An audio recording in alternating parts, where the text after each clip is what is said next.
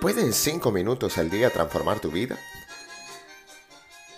¿Pueden cinco minutos hacer la diferencia? Hola, muy buen día mis amigos. Empezamos esta jornada con la certeza de poder comprender que es hora de tomar medidas para enfrentar estos tiempos tan complicados. Ayer conversamos acerca de los objetivos y de lo importante que es medir nuestro progreso, por lo cual el día de hoy hablaremos de la palabra medida. Y como es habitual, empezaremos por la historia de este término. Medida viene de medir y este de meteor, que nos da la idea de comparar una cantidad con una unidad convencional. Son familia este término, mesura, conmesurable, dimensión, inmensidad y un largo etcétera. Me llamó la atención de estos términos la idea de mesura como prudencia. Por lo tanto, aprender a medir nuestras palabras, acciones y reacciones será una prueba de nuestra mesura. Cuando nos vamos al diccionario, nos damos cuenta que medida es la acción de medir o la cantidad que resulta de medir una magnitud. Y para un Real Pro es de vital importancia aprender a medir sus avances, sus objetivos y sus metas. Por lo tanto, debe establecer una fecha límite para sus objetivos, encontrar sus medidas de predicción, que son las acciones de mayor impacto que deben hacer para alcanzar su meta. Estas miden las nuevas conductas que te ayudarán a las medidas históricas que se requieren. Probablemente ya hayas escuchado esto miles de veces. Sin embargo, es necesario hacer énfasis en la importancia de hacer que tus objetivos sean medibles y por supuesto que puedas hacer un seguimiento apropiado del mismo. El seguimiento funciona porque brinda un conocimiento inmediato sobre las acciones que realizas en el área de tu vida que deseas mejorar. Hacer seguimiento y medir el progreso es un hábito, quizá uno de los hábitos más importantes para ser productivo, y aunque a veces no me gusta hacerlo, sé que es un proceso fundamental para saber si voy por el buen camino o si me he desviado del mismo. A Peter Drucker se le atribuye una frase que dice, lo que no se mide no se puede controlar y por lo tanto no se puede mejorar. Cuando no se miden los resultados de las acciones que se llevan a cabo, resulta imposible diseñar mejoras que permitan continuar creciendo y evolucionando. Pero, ¿cómo se pueden medir los resultados de nuestras metas personales? Para medir nuestro progreso en los diferentes objetivos que nos hayamos trazado, he encontrado en la metodología SMART la mejor manera de hacerlo.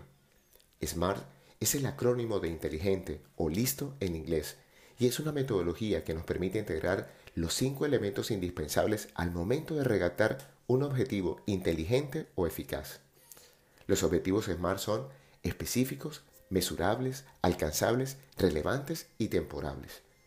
Son metas concretas que permiten analizar el desempeño de nuestros esfuerzos, ya sea en marketing o en cualquier área de una empresa que requiera coordinar, ordenar y medir su trabajo de manera sistemática.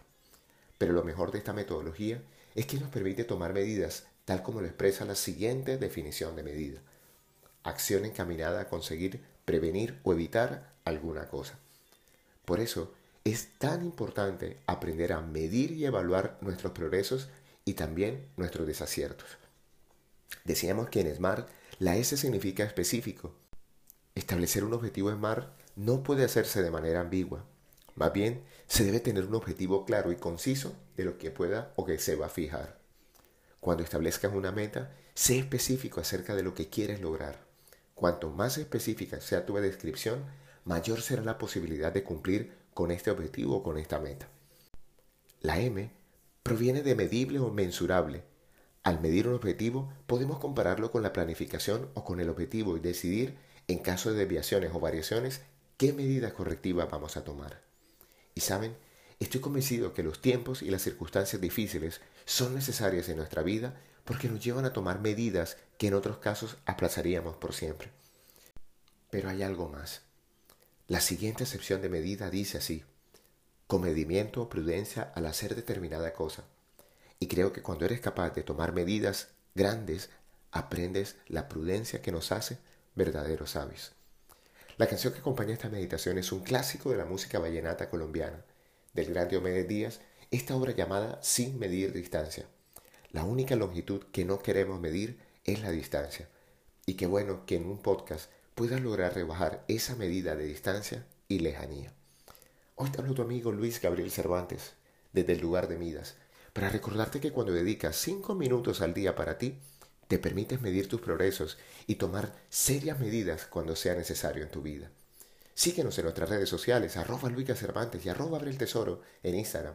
O visita nuestra tienda, nuestra página web www.luisgabrielcervantes.com y es parte de esta nuestra comunidad. Un gran abrazo y recuerda, frotando tus manos, algo bueno va a pasar.